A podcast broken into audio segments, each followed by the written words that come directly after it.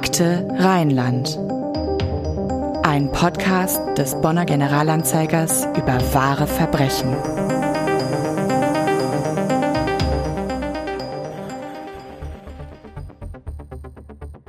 Seine Fantasien, einmal einen Menschen mit einer Axt zu töten, sollen sich am nächsten Tag laut Volkhausen so gesteigert haben, dass er beschloss, sie umzusetzen. Und weil er keine Axt hatte, soll er gegen 23 Uhr mit einem langen Messer am Haus am Müllestumpe an der Wohnung geklingelt haben, wo er mit Freunden schon einmal zu Besuch gewesen war. Als ihm der 30-Jährige öffnete und ihn bat, wieder zu gehen, stach er laut Anklage wieder und wieder zu. Neunmal wurde der 30-Jährige in Gesicht, Hals und Oberkörper getroffen. Seine Schreie alarmierten einen Nachbarn und als der zu Hilfe eilte, soll der Täter die Hände hochgehalten, Entschuldigung gesagt haben und dann geflüchtet sein. Der 30-Jährige hatte so viel Blut verloren, dass ihn auch eine Notoperation nicht mehr retten konnte. Er starb im Krankenhaus. Hallo und herzlich willkommen. Wir begrüßen euch heute herzlich zu einer neuen Episode unseres Podcasts Akte Rheinland. In dem stellen wir alle zwei Wochen einen neuen Fall vor und sprechen über wahre Verbrechen und Kriminalfälle aus dem Rheinland, genauer aus Bonn und der Umgebung. Der Podcast erscheint immer donnerstags und mein Name ist Andreas Deik und mit mir hier im Studio habe ich meine Kollegin Anna-Maria Bekes. Ja, hallo auch von mir und an dieser Stelle einmal mehr. Wir freuen uns immer sehr, wenn ihr unseren Podcast hört und natürlich weiterempfehlt. Am meisten helft ihr uns, wenn ihr dazu noch auf Folgen oder Abonnieren klickt, wenn das in eurer Podcast-App möglich ist. Ihr könnt uns auch immer gerne Feedback geben oder auch Fälle vorschlagen, die wir hier einmal behandeln sollen. Und am einfachsten geht das über unseren Instagram-Kanal Akte Rheinland oder ihr schickt einfach eine Mail an podcast.ga.de. Und wie immer begrüßen wir heute natürlich auch einen Gast in unserem Podcast. Der kann aber heute nicht persönlich bei uns hier im Studio in Bonn sein. Aber wir freuen uns ganz genauso darüber, dass er uns per Videocall zugeschaltet ist. Ich begrüße bei uns Jens Kleinert. Ja, hallo auch von mir. Hallo Jens, du lebst inzwischen zwar nicht mehr in Bonn, du warst aber früher für uns, also für den Generalanzeiger hier in Bonn, als Polizeireporter unterwegs. Und in dieser Funktion bist du auch mit dem Fall in Berührung gekommen, über den wir heute sprechen wollen. Kannst du dich noch erinnern, wie das damals war? Was ist da passiert? Ja, ich kann mich noch gut daran erinnern, dass es ein Fall war, der viele Menschen sehr mitgenommen hat. Vor allem die Art und Weise der Tat und das Motiv, man muss es ja eigentlich in Anführungszeichen setzen, wie wir später noch erfahren werden, hat viele Menschen sehr erschüttert. Und mir persönlich ist vor allem der Kontrast in Erinnerung geblieben zwischen der Tat und dem Umfeld, in dem sie passiert ist. Ein 30-jähriger Mann aus Grau-Rheindorf ist am Wochenende nach einer Messerattacke gestorben. Der Täter hat den Bewohner eines betreuten Wohnprojektes im Haus am Müllestumpe der Polizei zufolge am späten Freitagabend mit einem Messer lebensgefährlich verletzt. Während der Mann in einem Krankenhaus vergeblich um sein Leben kämpfte, nahmen Ermittler noch in der Nacht einen verdächtigen 18-Jährigen fest. Die Staatsanwaltschaft hat inzwischen Haftbefehl gegen den mutmaßlichen Täter erlassen. Die Tat hat sich ereignet am 24. April 2015. Kannst du mal schildern, wie du davon erfahren hast, was die erste Meldung war? Ja, die Tat hat an einem späten Freitagabend stattgefunden und die Bonner Polizei, die in dem Fall zuständig war, hat daraufhin, wenn ich mich richtig erinnere, am Sonntagvormittag oder Sonntagmittag eine Pressemitteilung veröffentlicht. Darin war von einem Tötungsdelikt die Rede, das sich im Bonner Norden, genauer gesagt in Grau-Rheindorf, ereignet haben sollte. Und dort war laut Polizei ein Mann durch mehrere Messerstiche an seiner Haustür tödlich verletzt worden und dann von einem Betreuer gefunden worden. Das Besondere daran, oder was beim ersten Lesen der Meldung sofort ins Auge fiel, war, dass die Tat in einem gemeinnützigen Wohnprojekt stattgefunden hatte. Ich weiß nicht mehr, ob auch der konkrete Name genannt wurde, aber es war dann eigentlich ziemlich schnell klar, dass es sich um das Haus Müllestumpe in Grau-Rheindorf handeln musste. Kannst du erklären, was das für eine Einrichtung ist, also dieses Haus Müllestumpe hier in Bonn? Bei dem Haus Müllestumpe handelt es sich um ein inklusives Wohnprojekt, wäre vielleicht der falsche Begriff, da es doch etwas umfassender ist. Es handelt sich um ein Lebensprojekt, bei dem Menschen mit und ohne Handicap nicht nur zusammen wohnen, sondern auch zusammen arbeiten. Es ist 2009 eröffnet worden, inmitten von viel Grün. Das heißt, es gibt Wiesen und Bäume. Und das Haus Müllestumpe selbst besteht zum einen aus einem Wohnteil, aber auch aus einem Restaurant und Hotel, in dem einige der BewohnerInnen arbeiten. Zusätzlich gibt es noch Kulturangebote, Kunstkurse und Workshops, in denen Menschen mit und ohne Behinderung ähm, zusammen was lernen können. Und mir persönlich ist vor allem die idyllische Umgebung in Erinnerung geblieben. Man ist eigentlich recht nah dran am Bonner Zentrum. Auch die Autobahn ist nicht weit weg. Aber trotzdem hat das Ganze etwas sehr Idyllisches. Es gibt, wie erwähnt, sehr viel Grünfläche. Viele Leute gehen dort spazieren. Ich habe mich damals ein bisschen wie in einer eigenen Welt oder einem eigenen Mikrokosmos gefühlt.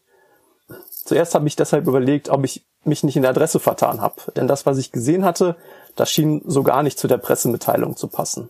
Das war das, was du eben meintest mit dem Kontrast zwischen der Tat und der Umgebung, in der sich das Ganze abgespielt hat. Ne?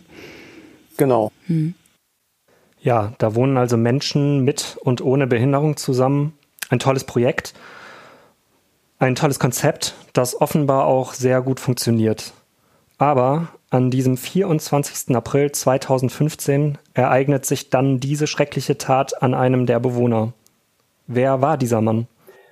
Ja, der Bewohner, um den es geht, hieß Stefan F. Er war zu dem Zeitpunkt 30 Jahre alt und wohnte erst seit einigen Monaten im Haus Müllestumpe.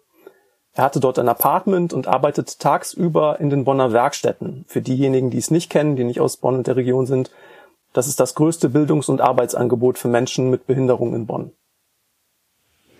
Ja, daran erkennen wir, Stefan F. gehörte zu den Bewohnern des Hauses Müllestumpe mit Behinderung. Er hatte Trisomie 21, auch bekannt unter dem Namen Down-Syndrom. Dieses Syndrom beruht auf einer falschen, in Anführungsstrichen, Chromosomenzahl im Zellkern, ist eine genetische Besonderheit.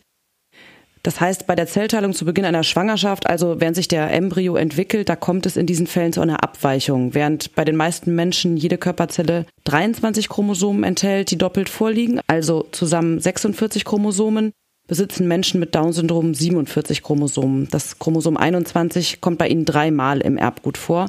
Daher der Name Trisomie 21. In Deutschland leben etwa 30 bis 50.000 Menschen mit Down-Syndrom. Bei etwa einer von 650 Geburten wird ein Baby mit Trisomie 21 geboren. Dazu muss man sagen, dass Schwangerschaften, bei denen eine Trisomie 21 erkannt wird, zu 95 Prozent abgebrochen werden. Das Syndrom äußert sich zum einen im äußeren Erscheinungsbild, etwa durch ein recht rundes Gesicht und häufig schräg gestellte Augen. Außerdem ist die motorische Entwicklung verzögert und es liegt meistens eine Intelligenzminderung vor, allerdings sehr, sehr unterschiedlich ausgeprägt. Und nur sehr wenige Menschen mit Trisomie 21, das sind ungefähr acht Prozent, sind hochgradig geistig behindert. Viele leiden jedoch unter gesundheitlichen Einschränkungen, wie zum Beispiel Hör- oder Sehschäden und ganz häufig auch Herzanomalien. In der Werkstatt aktuell, dem Magazin der Bonner Werkstätten, war in der Ausgabe nach dem Tod von Stefan F. ein Nachruf auf ihn zu lesen. Da hören wir jetzt mal kurz rein. Viel zu früh nehmen wir Abschied von unserem Mitarbeiter Stefan F. Am 25. April 2015 haben wir Stefan durch ein tragisches Unglück im Alter von 30 Jahren verloren. Wir sind fassungslos und traurig. Wir haben Stefan als einen überaus lebensbejahenden und fröhlichen Menschen kennengelernt und werden ihn und seine Lebensfreude sehr vermissen. Stefan F. arbeitete in der Verpackung in Werk 1. Ja, die Anzeige gibt eigentlich ziemlich gut das wieder, was mir damals auch vor Ort erzählt wurde bei meiner Recherche. Ich habe damals mit Christian Storm gesprochen, einem der Geschäftsführer von Haus Mülle-Stumpe, und der schilderte Stefan F. als einen, Zitat, ganz fröhlichen, offenen Menschen. Stefan F. hat vorher in einem Pflegeheim gelebt und war dann ins Haus Müllestumpe gezogen, um dort eigenständiger zu leben. Er sollte laut Sturm lernen, selbstständiger zu sein und auch Verantwortung zu übernehmen. Sowohl von den anderen Bewohnerinnen als auch von seinen Betreuenden wurde er, so sagte mir Storm, als ein Sonnenschein wahrgenommen, jemand, der gerne mit anderen Späße machte aber eben auch als jemand, der es überhaupt nicht ertragen konnte, wenn Menschen um ihn herum Streit hatten. Da ist er wohl immer dazwischen gegangen. Er galt also auch als sehr harmoniebedürftig. Ja, als kurzer Einschub, die Todesanzeige für Stefan F. war übrigens keineswegs die einzige in dieser Ausgabe des Magazins der Bonner Werkstätten. Dazu muss man vielleicht sagen, dass Menschen mit Trisomie 21 meist eine geringere Lebenserwartung haben als Menschen ohne diese genetische Besonderheit. Vor 30 Jahren noch starben knapp 90 Prozent der Menschen mit Down-Syndrom, bevor sie 25 Jahre alt wurden. Inzwischen ist ihre Lebenserwartung aber deutlich gestiegen. Durchschnittlich werden sie etwa 60 Jahre alt. Ja, und wenn man das hört, was auch auffällt dabei, ist die ungewöhnliche Formulierung. Die Rede ist von einem tragischen Unglück. Ja, das stimmt. Äh, ein Unglück im engeren Sinne ist so ein Tötungsdelikt ja nicht.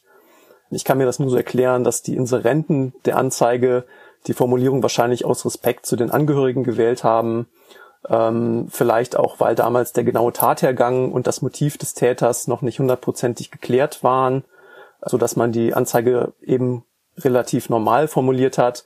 Aber wahrscheinlich wollte man auch verhindern, dass die BewohnerInnen und das Haus Müllestumpe selber noch mehr in den öffentlichen Fokus gerieten, als sie es ohnehin schon waren damals. Aber schon kurz nach der Tat wird dann ja ein Verdächtiger festgenommen. Ja, genau. Das ähm, geht damals sehr schnell und vielleicht auch ein bisschen zu einfach, äh, möchte man vielleicht so als Außenstehender denken, wenn man so an andere Fälle denkt.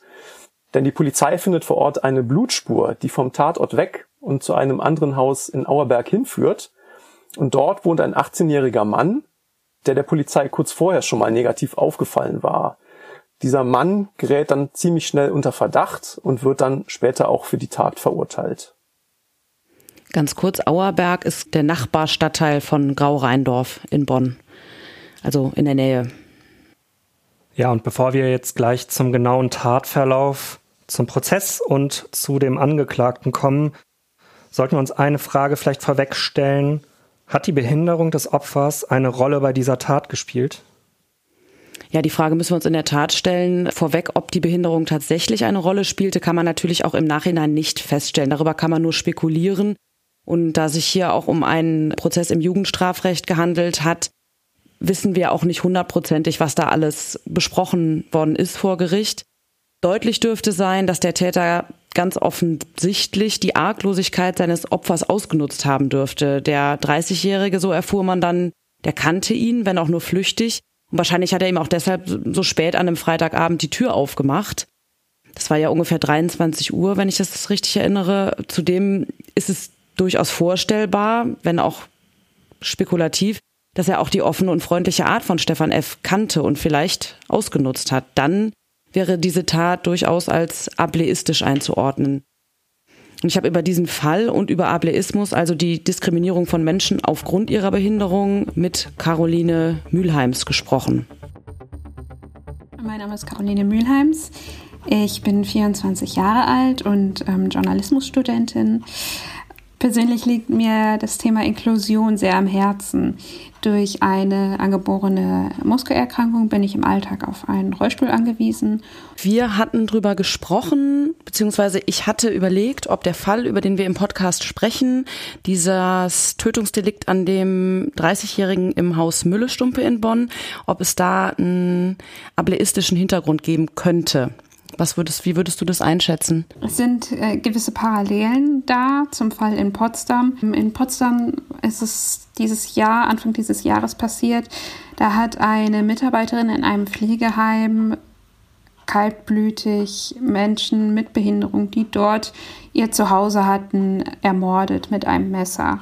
Vier Menschen sind gestorben, eine fünfte Frau wurde schwer verletzt und das alles war super ableistisch weil die Menschen, die darüber berichtet haben, haben vor allem versucht, Entschuldigungen für diese Tat zu finden. Also ja, die Täterin, die war ja auch psychisch krank und teilweise hat ein Polizeipsychologe sogar von dem Motiv der Erlösung gesprochen, was richtig krass ist, was in Deutschland nicht vorkommen darf, weil das Motiv der Erlösung, das hatten Nazis damals bei der Euthanasie von Menschen mit Behinderung im Dritten Reich, die sogenannte Aktion T4, was in Bonn passiert ist vor einigen Jahren beim Haus Müllesturm.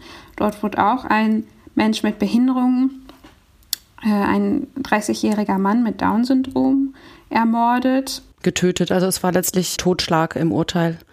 Wer angeklagt ja. wegen Mordes und Totschlag mhm. war es dann letztlich. Mhm.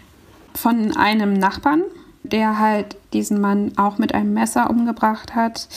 Das Haus Müllestumpe, ich habe mir das mal angesehen, ist allerdings nicht so sehr vergleichbar wie das Wohnheim in Potsdam. Dort in, äh, in Bonn, im Müllestumpe, ist es so, dass die Menschen in eigenen Wohnungen leben. Und es war auch hier der Fall, dass der Täter an der Tür geklingelt hat und der Mensch mit Behinderung ihm geöffnet hat und er ihn quasi an der Tür sehr, sehr schwer verletzt hat mit dem Messer, aufgrund dessen er dann halt auch verstorben ist, leider.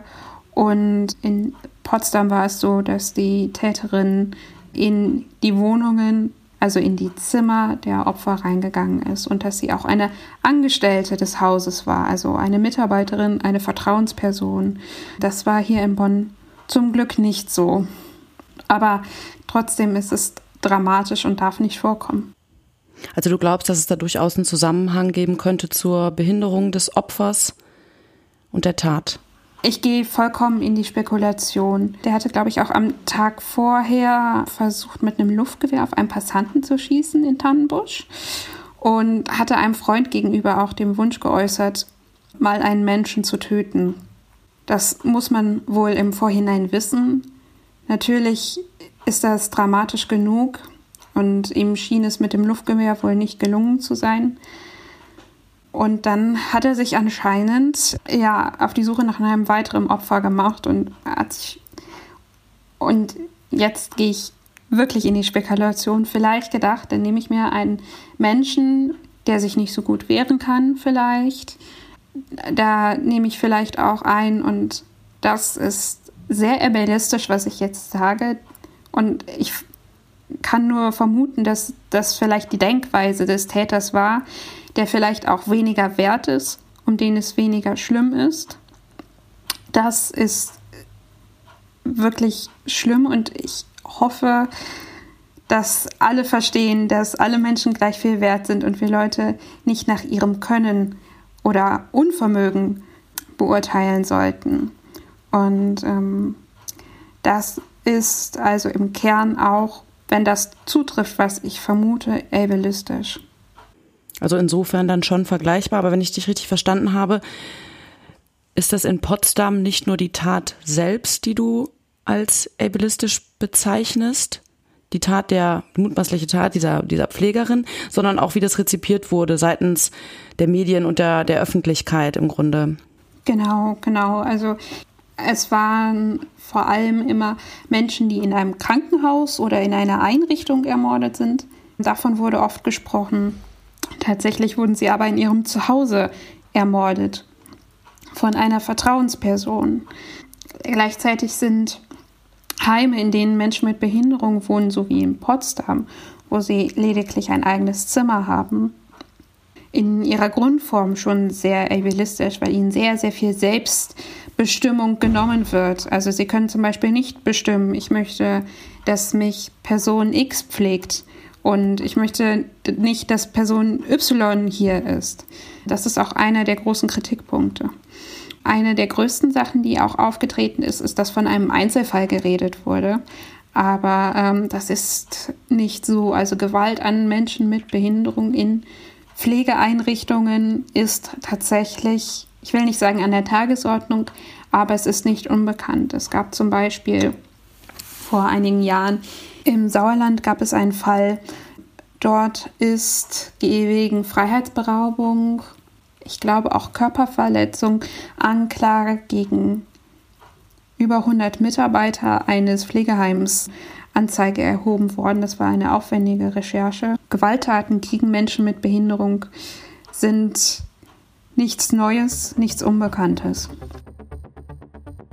Kommen wir also nochmal zurück zum Tatabend, dem 24. April 2015. Beziehungsweise es war ja davor schon etwas passiert, oder? Ja, genau. Also wie bereits erwähnt, war der Mann der Polizei bereits vorher negativ aufgefallen. Und zwar soll er am Vortag mit einem Luftgewehr aus dem Fenster seiner Wohnung geschossen haben. Und dabei hat er wohl einen 26 Jahre alten Nachbarn am Arm getroffen, der daraufhin die Polizei eben gerufen hat. Die Polizei hat ihn dann mitgenommen und zu der Sache befragt. Er hat dann aber beteuert, dass er den Nachbarn gar nicht treffen wollte und ihn nur aus Versehen eben erwischt haben will oder eben nicht haben will. Außerdem hatte er, und das stellte die Polizei dann eben auch äh, mit Hilfe einer Blutprobe fest, Alkohol getrunken. Also wahrscheinlich hat man ihn deshalb damals auch als gar nicht richtig zurechnungsfähig angesehen und hat ihn deshalb wieder auf freien Fuß gesetzt. Ja, es stellt sich nach der Tat, nach, der, nach dem Tötungsdelikt dann heraus, dass er auch am Abend dieser Tat, also dem Freitag, sehr stark betrunken war. Also 1,8 Promille soll er da gehabt haben. Als er mit dem Luftgewehr um sich geschossen hat, waren es zwei Promille. Und es stellt sich auch heraus, wenngleich er das selbst nie zugibt, er soll es aber zu Freunden gesagt haben, welches Motiv er für diese Tat hatte. Und das macht einen wirklich sprachlos.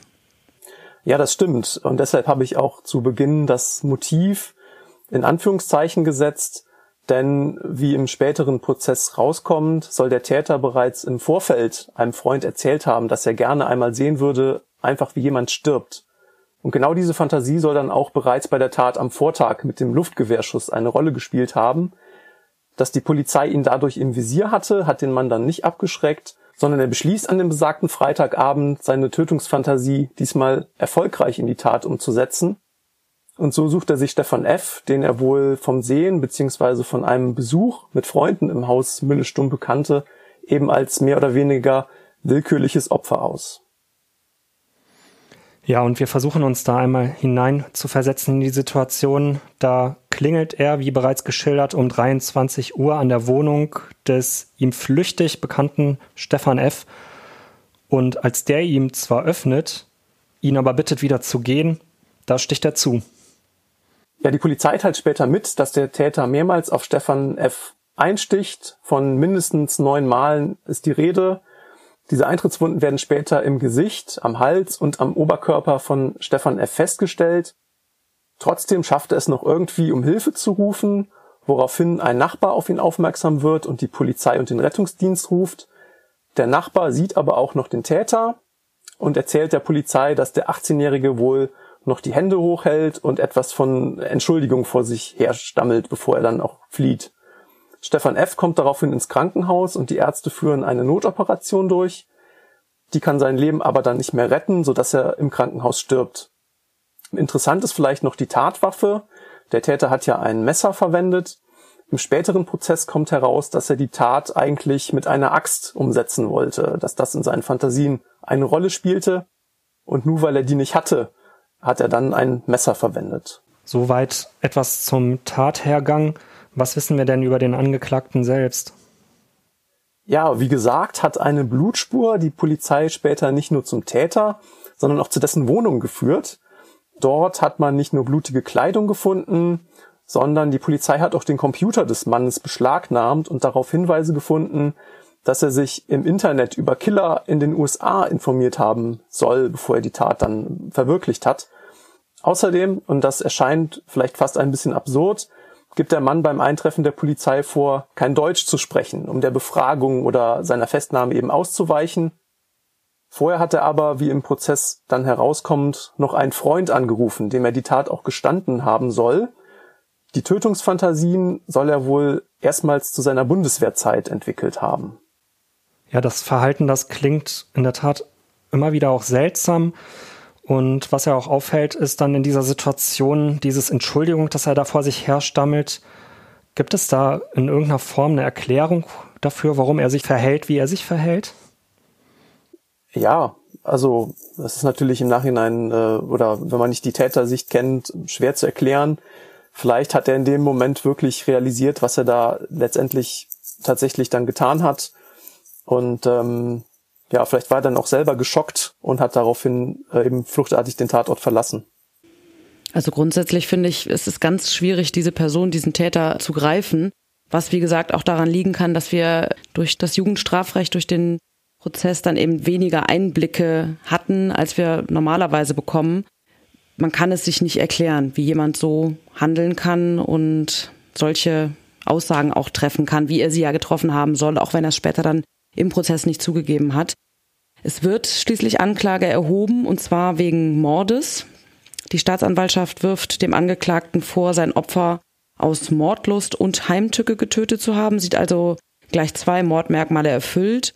Mordlust bedeutet, dass das Töten der eigentliche Zweck der Handlung ist. Also es wird getötet um des Tötens willen. Und Heimtücke bedeutet, dass die Arg- und Wehrlosigkeit des Opfers ausgenutzt wird. Der Prozessauftakt scheitert dann zunächst im Dezember 2015 wegen fehlender Unterlagen. Im Januar beginnt der Prozess dann von neuem. Ja, und wie gesagt, die Anklage lautet auf Mord, aber verurteilt wird der Angeklagte letzten Endes nicht für Mord, sondern für Totschlag. Doch für das Gericht haben sich dafür, wie Richter Kunkel erklärte, nicht genügend stichhaltige Beweise finden lassen, zumal der inzwischen 19-Jährige sich auch nicht von einem psychiatrischen Sachverständigen habe begutachten lassen.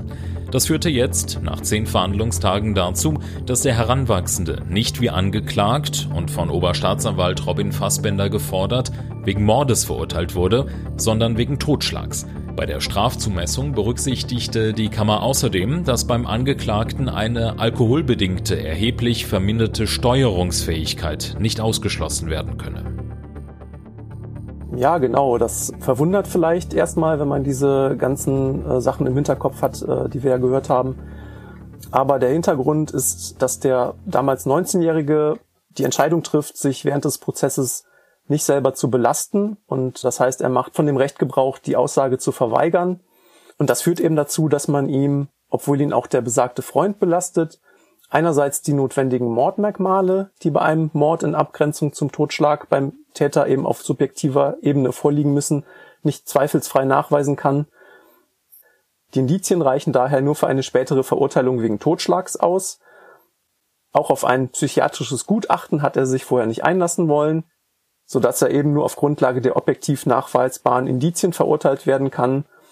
Günstig für den Täter wirkt sich außerdem aus, auch das mag irgendwie absurd für Außenstehende erscheinen, dass er vor der Tat Alkohol getrunken hatte und bei der Strafzumessung berücksichtigt das Gericht dann eben dies als einen Hinweis auf die verminderte Schuldfähigkeit des Angeklagten. Aber ich habe dich richtig verstanden, Jens. Der Angeklagte hat sich nie zu seiner Motivation oder zu seiner Tat geäußert während des Prozesses? Das stimmt, genau. Also was wir letztendlich zu seiner Motivation oder vermeintlichen Motivation wissen, das wissen wir eigentlich alles nur auf, auf der Grundlage von Zeugenaussagen. Also der bereits erwähnte Freund, den er angerufen haben soll oder eben auch andere Personen aus seinem Umfeld. Ja, und das erklärt es dann auch für mich, warum es so schwierig ist, da wirklich zu verstehen, ob diese Tat dann auch etwas mit der Behinderung des Opfers zu tun hatte, wenn der Täter sich selbst dazu gar nicht äußert.